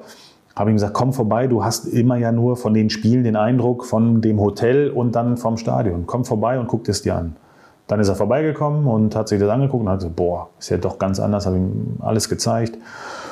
Und dann sind die in Verhandlungen gegangen und Martin ist tatsächlich gekommen. Ne? Und dann kam auch, äh, sind wir jetzt aber alleine gekommen, weil Philipp damals noch in der Schule war äh, in, in, in München und er ihn da nicht rausziehen wollte, weil er nur für ein Jahr erstmal unterschrieben hatte, um zu gucken, wie alles ist. Ähm, und, und Silke, äh, seine Frau und Philipp kamen dann ab und zu dann uns besuchen. Wir kannten uns natürlich auch. Meine Frau kannte auch, auch Silke noch. Und dann waren die oft bei uns zu Hause. Philipp hat, als weiß ich nicht, wie alt er da war, als kleiner Junge schon unseren, unseren Carport immer kaputt geschossen. Also der war damals schon auch äh, sehr fußballaffin. Und wir hatten eine ganz tolle Zeit, äh, sehr erfolgreiche Zeit. Er war, ich glaube, ähm, zusammen mit jemandem vielleicht sogar, oder Torschützenkönig, weiß ich nicht, aber hat sehr, sehr viele Tore für, für Hansa geschossen und hatte auch eine tolle Zeit, glaube ich, ein tolles Jahr. Ähm, war aber ist ja auch ein Familienmensch, war dann das Jahr zu, zu sehr getrennt von seiner Frau und von Philipp und ist dann nach dem einen Jahr auch wieder zurückgegangen. Also von daher ja, und jetzt in der Knappenschmiede, wie er sagt, ähm, ist er ja jetzt bei uns mittlerweile, ich glaube im dritten Jahr oder so, als Stürmertrainer dabei. Ähm, das war auch eine sehr, sehr gute Entscheidung, die ich, wir getroffen haben, ihn da einzubinden, weil es einfach, äh, ja, weil er so authentisch rüberbringen kann und, und, und so reinpasst in, in unsere Knappenschmiede, dass das, glaube ich, ein sehr guter Move war. Martin war ja in Podcast Folge 5 unser Gast. Also wer Lust hat, hört gerne noch mal rein. Sehr zu empfehlen. Da hat Martin uns verraten, dass ihr zu Rostocker Zeiten auch Nachbarn gewesen seid. Gab es da auch eine Fahrgemeinschaft zum Training? Oder? Ja, also wir haben in einem, in einem Haus gewohnt und er hat in so einem Apartmenthaus gewohnt, was man auch ja, ich will jetzt nicht sagen Hotel, aber so ein Apartmenthaus konnte man halt mieten, Ferienwohnung und so weiter. Und er hat da gewohnt und er war halt oft bei uns drüben. Wir sind oft zusammengefahren. Ähm, und man muss bei Martin ja auch sagen, das war eigentlich so abgesprochen, weil, sie Familie, weil die Familie ja äh, in München gelebt hat. Nach einem Bundesligaspiel am Samstag hätte er laut Vertrag, Absprachen und so weiter direkt nach dem Spiel samstags nach Hause fahren können. Dann hätte er Sonntag und Montag zu Hause gehabt, weil montags ja meistens frei ist bei äh, Profis. Und hätte eigentlich Dienstag erst wieder zum Training erscheinen müssen. Aber der ist halt auch so einer, der nicht irgendwie extra Würste oder sonst was haben will. Der ist dann noch den Samstagabend da geblieben, hat Sonntagmorgen das Auslaufen mitgemacht und die Mannschaftsbesprechung oder was auch immer noch dann da war und ist dann sonntags erst nach München und Montagabend auch schon wieder zurück. Also das ist auch so ein, ja, da sieht man wieder, wie, wie, wie bodenständig äh, Martin ist und auch war ähm, und dass er da auch gar keine großen Extrawürste haben wollte, sondern er wollte halt so, wie wir sind, äh, ein Teil dieser Mannschaft sein. Ja, Rostock-München ist aber auch was anderes als Gelsenkirchen-Düsseldorf, die Fahrtstrecke, ne? Die ist schon ein bisschen an, äh, unangenehmer, aber ähm, ja, man macht es dann doch schon mal für den Verein und für die Familie. Martin hat es gerade beschrieben, du warst in Rostock Leistungsträger, Stammkeeper, Kapitän. Äh, sechs Jahre lang hast du die Mannschaft angeführt, äh, war sehr erfolgreich. Warum bist du dann 2007 aus Rostock zurück zum FC Schalke 04 gewechselt? Das ist halt Schalke 04. Und es war so, ähm, ich sag mal, dass wir, oder dass ich mir schon irgendwo ausgemalt habe damals, kann man, kann man ein bisschen erklären. Also tolle Zeit in Rostock, wunderbar, war wirklich alles super. Wir sind ja einmal abgestiegen mit Hansa. War dann auch alles nicht ganz so toll, was dann auch so in der, in der Stadt los war und so, um das mal kurz anzureißen. Ähm, dann sind wir wieder aufgestiegen und ich wollte unbedingt quasi wieder als Aufsteiger dann den, den Verein verlassen und das haben wir zum Glück geschafft, sodass ich sozusagen das, ja, das Zepter dann in der ersten Liga wieder abgeben konnte. Äh, das war mir sehr wichtig. Ähm, und die Situation auf Schalke war ja so, dass Frank Rost äh, ja nicht mehr Stammtorwart war, sondern Manuel Neuer als sehr, sehr junger Torhüter. Und äh, Andi Müller war, glaube ich, damals äh, Manager und der jemanden gesucht hat, weil es klar war, dass Frank Rost in der Rolle nicht bleibt. Einen erfahrenen Torhüter, der manuell irgendwo unterstützen kann, der aber auch, wenn was passiert, wenn das so ist, wie das oft ist, nämlich wenn man als Spieler, Torhüter, junger Spieler irgendwo reingeworfen wird, weil ein anderer verletzt ist oder sonst was, dann funktioniert das auch immer ganz gut erstmal. Die Schwierigkeit kommt dann im zweiten, dritten Jahr, nämlich diese Leistung dann zu bestätigen und da hat der eine oder andere das nicht geschafft. Und Andy wollte sich darauf vorbereiten und wenn der Fall eintreten sollte, wie gesagt, entweder Verletzung, rote Karte oder dass Manuel sich dann doch nicht äh, oder dem Druck dann doch nicht so standhalten kann, dass er dann jemanden hat, auf den er sich verlassen kann. Wir kannten uns ja natürlich auch aus, aus der Eurofighter-Zeit und, und da wusste er, dass er sich zu 1000 Prozent auf mich verlassen kann und dass ich äh, Schalker durch und durch bin. Und dieses Anforderungsprofil hat dann super reingepasst hier in, die, in diese Phase. Und mein Grund hier hinzugehen war dann einmal, weil es Schalke ist, weil Schalke mittlerweile oder zu der Zeit natürlich auch regelmäßig in der Champions League war. Das war natürlich für mich auch nochmal ein Grund, weil ich das beim HSV miterleben durfte. Da waren wir auch in der Champions League gegen, gegen Juve, tolle Spiele gehabt und AS Rom und so. Und dann hatte ich gedacht, okay, das ist natürlich nochmal ein ganz anderer Verein. Ich kannte den Verein natürlich sehr, sehr gut ähm, und habe gedacht, wenn Manu dann irgendwie mal eine Verletzung hat, eine rote Karte hat oder er wirklich sich nicht so entwickelt, ähm, dass ich dann die Chance habe, bei so einem Verein die Nummer eins zu werden. Und es gibt das Beispiel, zur gleichen Zeit ungefähr, ist Jörg Butt, auch als erfahrener Torhüter, äh, äh, einer, der viele Spiele schon gemacht hat, ist als Backup zu Bayern München gegangen für, ich glaube, Michael Rensing, der auch relativ jung war und, und da spielen sollte. Und da hat man dann gesehen, Rensing hat es dann irgendwo vielleicht nicht geschafft. Da hat Jörg Butt sehr, sehr viele Spiele gemacht und bei mir, äh, hier bei uns auf Schalke, ähm, habe ich scheinbar so einen, so einen Einfluss auf die Torhüter, die da die Nummer eins sind, äh, dass, die, dass die sich auch super entwickeln. Also das glaube ich wirklich, weil äh, ja, äh, war bei Jens Lehmann die Nummer zwei, bei, bei Oliver Reck äh, die Nummer zwei, bei Manuel Neuer die Nummer zwei. Also das sind ja schon Torhüter, die äh, ja, Nationaltorhüter waren. Ähm, und ich glaube, dass das vielleicht auch eine gewisse Rolle spielt. Und in der Zeit, wo ich dann, Manu war da mal kurz verletzt, ähm, habe ich dann, glaube ich, auch eine, eine, sehr gute Rolle hier gespielt, bis ich mich leider selber verletzt habe. Ähm, und deswegen war der Schritt zu dem Verein für mich eigentlich ja, logisch oder gesagt, die Mensch, der darüber mache ich mir mehr als Gedanken.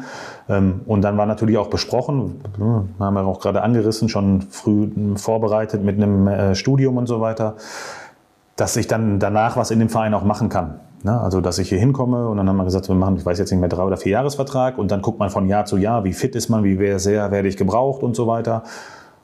Und dann ähm, hieß es, dass ich dann hier in dem Verein was machen kann. Hatte nichts schriftlich. Ja, ist, ich kenne von Rudi Assau kannte ich das, Vertrauen äh, oder Handschlag und so weiter. Das zählt. Ein Wort zählt. Dann war, ja, war das so, dass ich gesagt habe, das mache ich. Dann hat sich natürlich nochmal was getan, dass dann Andi Müller nicht mehr da war und, und äh, Schnusenberg, äh, dass die beiden nicht mehr da waren. Dann kam zwischendurch war dann ja, äh, ja Felix Magath äh, auch hier Manager und Trainer in einem ähm, wo ich dann natürlich auch schon angesprochen habe, so dass ich irgendwann später gerne was in dem Verein hier machen wollen würde. Äh, und dann kam Horst Held. Ähm, und ja, dann war ich mittlerweile irgendwann so, dass man gesagt haben, okay, man, man macht nicht mehr als Profi weiter. Und Horst hat mir dann quasi gesagt, ja, du, weil wir mal darüber gesprochen haben, ich habe gleich gesagt, so ich bin hier äh, bei meinem Verein wieder sozusagen und es war abgesprochen, dass ich was hier in dem Verein machen kann, habe aber nichts schriftlich, weil ich da immer noch auf Vertrauen auch, auch gesetzt habe. Und Horst war dann auch äh, ganz klar der Meinung und, und hat mich da unterstützt, hat gesagt, ja, du bist hier ein Schalker Junge und du gibst immer alles. Ähm, und dann hat der mir quasi den Job gegeben, äh, U sportlicher Leiter U9 bis U15 damals. Du hast gerade schon eine schöne, eine schöne Überleitung eigentlich äh, eingeleitet. Ähm, Manuel Neuer verletzt sich, sagst du gerade, war in Erkenschwick, ein Testspiel, bricht sich den Mittelfuß. Ja. Du kommst in die Kiste, verletzt dich ein paar Tage später auch. Ein paar Tage, ein paar Wochen oder später. Oder ein paar, Wochen später. Und dann kommt der nächste ins Tor und den hören wir jetzt tatsächlich. Hey Schobi, ähm, bevor ich dir gleich eine peinliche Frage stelle, möchte ich dir natürlich erstmal gratulieren zu deinem neuen Posten. Ich glaube, es gibt nahezu keinen besseren wie dich in dieser Funktion, denn du kennst die Knappenschmiede, du kennst den Verein schon über viele, viele Jahre und ja, ähnlich wie du mich gefördert hast, wirst du jetzt auch ganz, ganz viele andere fördern können. Und deswegen komme ich jetzt auch schon zu meiner Frage. Tobi, du weißt ja, dass du in 24 Stunden ja, es geschafft hast, 48 Stunden sehr, sehr viel witzige Sachen zu erzählen, ähm, mich gefördert hast, jeden einzelnen Tag.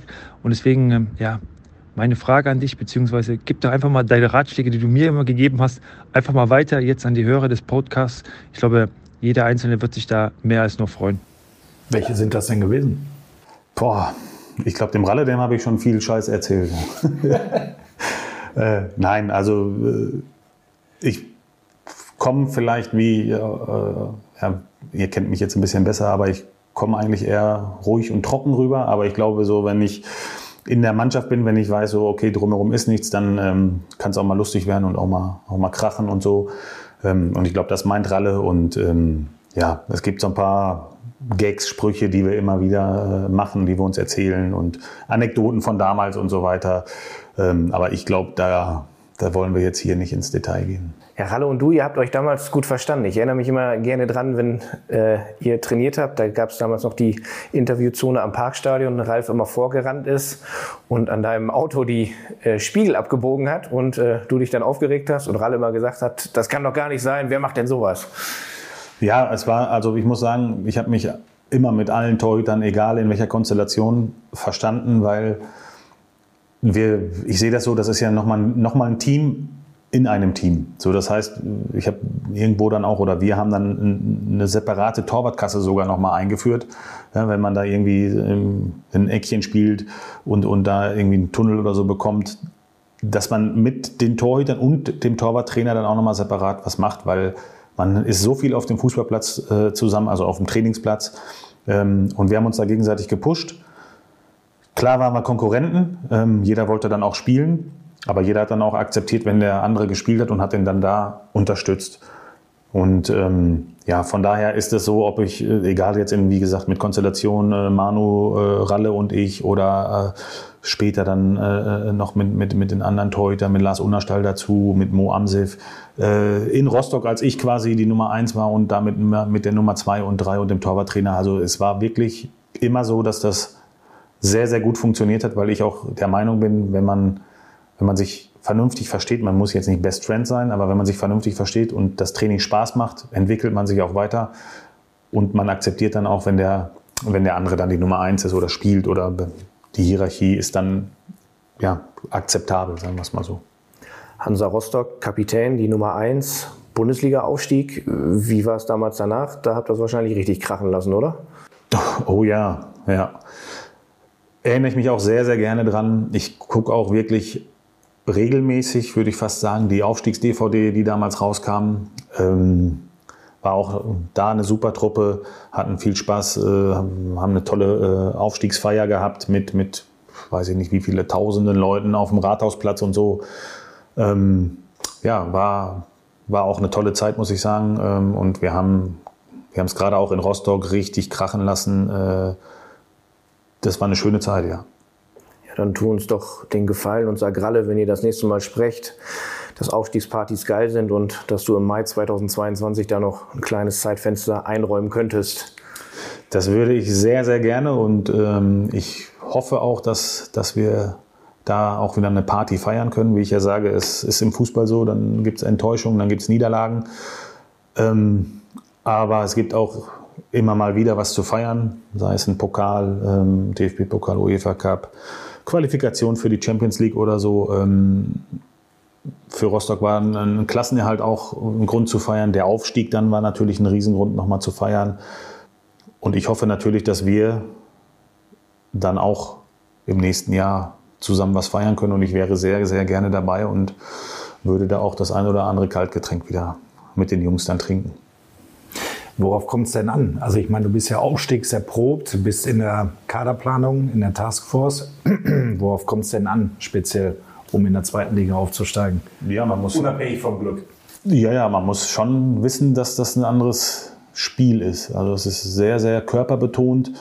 Ähm, es gibt viel auf die Socken. Äh, das ist schon eine Geschichte, die jetzt nicht so einfach ist. Man kann jetzt nicht sagen, ja, wir sind jetzt abgestiegen, wir sind Schalke 04 und nächstes Jahr, bupp, geht's sofort wieder hoch. Das ist kein Selbstläufer, aber das wissen, glaube ich, auch alle. Ähm, und dementsprechend haben wir natürlich auch in dieser ja, Taskforce-Kaderplanung äh, darauf hingewirkt und haben Spieler im Fokus, ähm, wo wir natürlich, was jetzt bekannt ist, dann mit, mit Danny Latze auch jemanden haben, der äh, die zweite Liga auch kennt, der weiß, was los ist. Mit Simon Terodde natürlich auch jemanden, der das äh, zu 100 Prozent kennt und da auch ähm, ja, sehr erfolgreich bisher war und hoffentlich dann auch in der nächsten Saison erfolgreich sein wird. Ähm, ja, es ist, es ist so, dass natürlich äh, du auch Spieler brauchst, die diesen Druck standhalten können, auch diesen, diesen Erwartungsdruck. Ne? Jeder erwartet von Schalke 04, dass, dass es gleich wieder hochgeht. Wenn man äh, irgendwo hinkommt, äh, sind, ist man automatisch der Favorit. Und das muss man wirklich wissen, dass das auf einen zukommt. Und dann gibt es noch so einen, so einen Punkt, das hatte ich äh, auch in den Gesprächen irgendwo erklärt, hatten wir auch bei, bei, bei Hansa. Man, zum Glück war es dann so, dass wir relativ erfolgreich waren und, und auch mit oben mitgespielt haben. Und dann spielst du und gewinnst und bist voller Selbstvertrauen und, und, und bist in so einem Flow. Und dann kommt irgendwann dann doch mal so eine Niederlage oder ein Unentschieden und die anderen hinter dir punkten. Und du guckst dann und denkst, oh, scheiße. Und dann geht so ein Schalter im Kopf, dann hast du auf einmal was zu verlieren und denkst, oh, wenn du jetzt nicht gewinnst oder verlierst und die anderen gewinnen, dann kommen die näher ran. Und da brauchst du Spieler, die mental so stark sind, dass die das einfach ausblenden und sagen, wir machen unser Ding weiter. Das war bei Rostock so. Da hast du so, ein, du brauchst so eine, so eine Achse. Zu der zähle ich mich auch als, als Torhüter. Dann hatten wir mit Innenverteidiger Gletson damals jemanden, der auch, das ist auch wichtig, der, der aus Standardsituationen in der Offensive dann auch mal Tore macht, aber in der Defensive dann auch äh, die Dinger wegköpft. Weil gerade in der zweiten Liga wird natürlich auch viel mit Standards gearbeitet, beziehungsweise ist das vielleicht ja, ein Mittel für die Gegner, dann auch mal auf, äh, auf, auf, auf Torerfolg zu gehen. Und da musst du halt Spieler, wie gesagt, haben in dieser Achse und, und Danny Latzer im Mittelfeld irgendwo, der dazugehört, äh, der, wie gesagt, das auch alles kennt, ähm, der ein guter Standardschütze ist, wo wir wieder beim Thema sind. Und Simon Terodde vorne drin, der da auch eine Riesenerfahrung hat in der zweiten Liga, der eine gefühlte eingebaute Torgarantie hat. Äh, so steht die Achse schon, schon ja, dann, dann irgendwo. Ähm, und deswegen ja, hoffe ich, dass wir ja, Spieler auch dann noch dazu bekommen, und halten können, wo wir der Überzeugung sind, dass die uns nächstes Jahr oben mitspielen lassen und äh, hoffentlich dann am Ende dann auch irgendwie zum Aufstieg bringen. Kommen wir zu unseren letzten 04 Begriffen. Parkstadion. Was fällt dir dazu ein? Ja, mein erstes Spiel. Ähm, gegen Freiburg nach dem UEFA-Cup-Sieg. Da hat Typ Stevens mich irgendwann eingewechselt. Ähm, also war es 97 irgendwann, 24, 25. oder sowas, äh, Mai 97 muss das gewesen sein.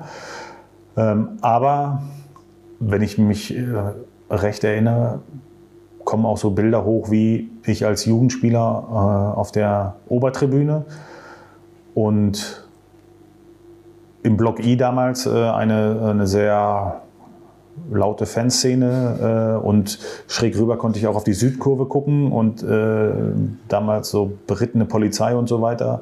Ähm, das waren nochmal so Bilder, die ich als, als Jugendspieler hatte. Äh, dann fällt mir auf jeden Fall auch zum Parkstadion ein, äh, das Spiel gegen Karlsruhe SC, nachdem Jörg Berger entlassen wurde und alle Spieler von uns den Nachnamen Berger hatten. Heißt halt, äh, es wurde mit der Nummer 1 Jens und die Zuschauer Berger, die Nummer 2 Yves Berger und das hängt noch so ein bisschen, weil danach war auch so ein, war nicht so eine angenehme Situation, so dass, dass äh, wir uns da durch, durch unsere Fans irgendwo durch äh, ja, huschen mussten, weil wir zu unserer alten Geschäftsstelle mussten, weil da die Autos standen. Also ähm, dann natürlich die Geschichte rund um, um den UEFA-Cup-Sieg, ich glaube gegen Teneriffa im Halbfinale ist das entstanden mit dem Steht auf, wenn ihr Schalker seid. Äh, in der Verlängerung, glaube ich. Ähm, ja, das sind so Bilder, wo, wo, die, ich, die ich Richtung Parkstadion habe zu, zu meiner aktiven Zeit. Äh, und jetzt natürlich, ähm, wo sich der Kreis wieder schließt, dass das die Heimspielstätte ist für unsere Jugendmannschaften, speziell natürlich U23, U19. Äh, das ist wunderbar. Weil vorher waren die ja ausgegliedert sozusagen. Äh, die U23 hat in Van Eyck in Bottrop gespielt, die U19 in Ückendorf. Ähm, und dass wir jetzt hier mit, der, mit dem Parkstadion eine Heimspielstätte für die Nachwuchsteams haben, äh, ist, ist wunderbar. Und ich finde es auch super, dass wir da noch die eine Fliegenklatsche, wie man sie ja auch so schön nennt, also das Flutlicht da stehen haben, damit die Leute auch gleich sehen, wo Schalke 04 ist, wo das Parkstadion ist. Äh, von der Autobahn und so. Also finde ich super. VAR. Was ist das? Ist das ein Videoassistent? Referee. Referee. Äh, also äh, Videoassistent, Schiedsrichter eigentlich. Ja. Video Assistant Referee. Ja, ich muss ganz ehrlich sagen, das geht mir um den Sack. Entschuldigung, dass ich jetzt hier so, so äh, Wörter nutze, aber mir geht es wirklich einfach auf die Nerven, dass das alles so lange dauert. Dass dann nochmal geguckt wird und da nochmal, dann jubeln die Fans, dann müssen sie, ah, jetzt müssen wir unseren Jubel wieder zurücknehmen, können wir nochmal irgendwie nach, mit zwei Minuten zurück, zurückspulen. Für mich ist das, das fühlt sich nicht nach dem Fußball an, den, den ich will. Also, da sind Entscheidungen, die sind dann vielleicht falsch irgendwo entstanden. Finde ich nicht so gut. Den Chip, in dem Ball, dass man dann wirklich sieht, ob der Ball dann hinter der Linie war. Das ist wieder was anderes. Da sieht man gleich, das ist schnell, so ähnlich wie beim Eishockey. Bumm, da sieht man, das war ein Tor. Aber Videoassistent an sich kann vielleicht auch eine gute Sache sein, dauert mir aber einfach viel zu lange. Was hätte er 2001 gesagt beim Pass von Thomas Ufalushi in Hamburg? Ja, der hätte gesagt, also war kein Rückpass. Da wäre vielleicht dann ganz gut gewesen. Ja, das wäre äh, wahrscheinlich gut gewesen, ja. ja. Ich meine, es war, es, es war ja auch kein Rückpass, ne? Also da sind wir uns, glaube ich, alle einig. Und genau. ich glaube, dass Rudi und Hüb dich auch nach dem Spiel sogar angerufen haben, ne? Ja, nicht nur, also wir haben noch mit ein paar Spielern gesprochen und so. Äh, das war auch definitiv kein Rückpass und ähm, ich weiß auch, und das ist auch ein bisschen untergegangen, danach, also war die Saison zu Ende, dann gab es aber noch Länderspiele und ich meine, da hat, könnte man noch mal recherchieren, Tschechien gegen Dänemark gespielt.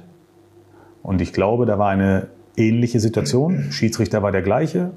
Und da war es auch einmal kein Rückpass. Also das könnte man noch mal äh, recherchieren. Aber ich habe was im Kopf, weil ich habe mit Ebbe Sand dann gesprochen danach und der hat auch die gleiche Situation und da gibt der List, da pfeift der nicht und so. Also es war definitiv eine Fehlentscheidung. Das ging mir auf den Sack. Ja. Aber da habe ich nur dich zitiert. Traditionself ja, äh, wichtiger Bestandteil des Vereins, äh, tolle Menschen, die da arbeiten, die dort dabei sind. Ähm, ich bin oder war regelmäßiger äh, dabei, beim Training zumindest. Das ist so ein bisschen wieder eingeschlafen, auch jetzt wegen Corona, aber auch davor schon in der Zeit. Ähm, habe ein, zwei Spiele, glaube ich, mitgemacht äh, auf dem Feld und ist einfach immer toll mit ehemaligen ja, Mitspielern sich dann nochmal in dieser Runde zu treffen und aber auch äh, ja, Spieler dort kennengelernt zu haben oder, oder äh, ja, Mitglieder der Traditionsmannschaft, mit denen ich jetzt nicht äh, vorher zusammengespielt habe. Aber man merkt auch da, es ist eine große Familie, wir sind Schalke und da ist auch ein gewisser Zusammenhalt zu erkennen, das ist schon Wahnsinn. Ja, zumal du hast gerade gesprochen, ähm, dass du auf dem Feld aufgelaufen bist. Ne? Ist der, der Kader zu groß oder beziehungsweise Konkurrenz zu groß? Da sind ja gefühlt zehn Torhüter, ne? Nicht nur, nicht nur gefühlt. Die Torhüter sind äh, herausragend gut. Ähm, aber bei mir ist das eher den Grund, dass ich äh, einen kaputten Finger, eine kaputte Hüfte äh, und eine kaputte Schulter habe und wenn ich mich so oft auf den Boden wieder schmeißen muss. Äh, dazu muss man sagen, habe ich ja jetzt auch noch mal ein paar Muskel, Muskeln aufgebaut. Das heißt, ich habe jetzt vielleicht drei, vier, fünf Kilo mehr als früher. Äh, alles natürlich Muskeln, die ich aufgebaut habe. Ähm, tut der Hüfte und den Knochen nicht so gut, wenn sie dann sich immer noch wieder auf diesen harten Boden schmeißen müssen. Und deswegen versuche ich mich äh, auf dem Feld oder habe mich versucht auf dem Feld. Ähm, ja, gab es natürlich dann Lob, aber die Trainer da sind natürlich auch sehr kritisch. Äh, da muss man sich dann auch mal vielleicht das eine oder andere anhören. Und der ein oder andere ähm, erfahrene, will ich es mal nennen, äh, Mitspieler, der geigt dir dann auch schon mal die Meinung. Ja, aber Doppelspitze mit Martin Max, das, ja, das, das bürgt doch für Qualität, oder? Klar, ein Rechtsfuß, ein Linksfuß. Ähm, ich würde mich als sehr kopfballstark bezeichnen. Das heißt, äh, dann haben wir dann noch einen, einen, einen Kopfballmonster und einen, der drumherum spielt, wie man heutzutage sagt. Also ich bin für alles weiterhin offen. Es muss natürlich auch zeitlich reinpassen, weil gerade auch die Spiele der Traditionself ja logischerweise auch am Wochenende sind und da bin ich ja nun mal im Einsatz für die Knappenschmiede. Und der letzte Begriff, Torwarthandschuhe. Die sind bei dir besonders, richtig? ja, ich habe es ja angedeutet. Äh, ich habe Probleme mit dem kleinen Finger, wie man das, ich meine, jetzt schwer zu sehen, aber ihr seht es. Ähm, der ist so ein bisschen um die Ecke gebogen. Ähm, das heißt, wenn ich Fahrrad fahre, muss ich nicht blinken oder sonst oder Handzeichen machen. Wenn ich nach rechts will, kann ich einfach nur die Finger rausstrecken. Äh, ähm, und deswegen war das so, ähm, dass ich irgendwann mal ähm, die beiden Finger zusammengetaped habe. Heißt, der kleine mit dem Ringfinger. Und habe dann natürlich konnte so, kann man so nicht in einen Handschuh rutschen, äh, und habe dann den Handschuhhersteller gebeten, mir die beiden quasi zusammenzunähen. Das heißt, ich habe dann, wenn man so schön will, wurde ich natürlich auch für veräppelt, äh, ein Vier-Finger-Joe oder sonst oder Mickey Mouse oder was dann auch immer genannt wurde, ähm, ein Handschuh mit vier Fingern und ich glaube, so die Fans oder ja, wenn mal einer doch Handschuhe von mir haben wollte oder ich die mal irgendwie nach einem Spiel irgendwo reingefeuert haben, äh, dann haben die wahrscheinlich auch gedacht, was ist das denn für einer? Äh, aber gut, äh, mit dem Handicap kann ich leben. Ich habe keine Schmerzen. Es sieht nur ein bisschen komisch aus. Äh, meine Frau ist äh, von Anfang an daran gewöhnt. Also von daher alles in Ordnung. Finden wir auch. Bei uns ist auch alles in Ordnung. Wir schließen den Podcast. Vielen, vielen Dank, Shobi. Großartig. Hat Spaß gemacht, dir zuzuhören. Viel Erfolg für deine Zukunft, für unsere Zukunft. Ähm, drück mal dir auch die Daumen. Vielen Dank hat mir auch viel Spaß gemacht ähm, und ja, ich hoffe, dass wir gemeinsam erfolgreich sind, sowohl in der knappen Schmiede als auch bei den Profis. Ein schönes Schlusswort. In diesem Sinne, vielen Dank, bleib gesund und Glück auf. Spannende Einblicke in seine Aufgabe in der knappen Schmiede, aber auch lustige Anekdoten aus der aktiven Laufbahn, Stichwort Tankstellenbesuch und heißer Hexeburger. Mein Kollege Dominik Abel und ich, Hendrik Hohenberger, finden eine gelungene Folge mit einem sympathischen Gast.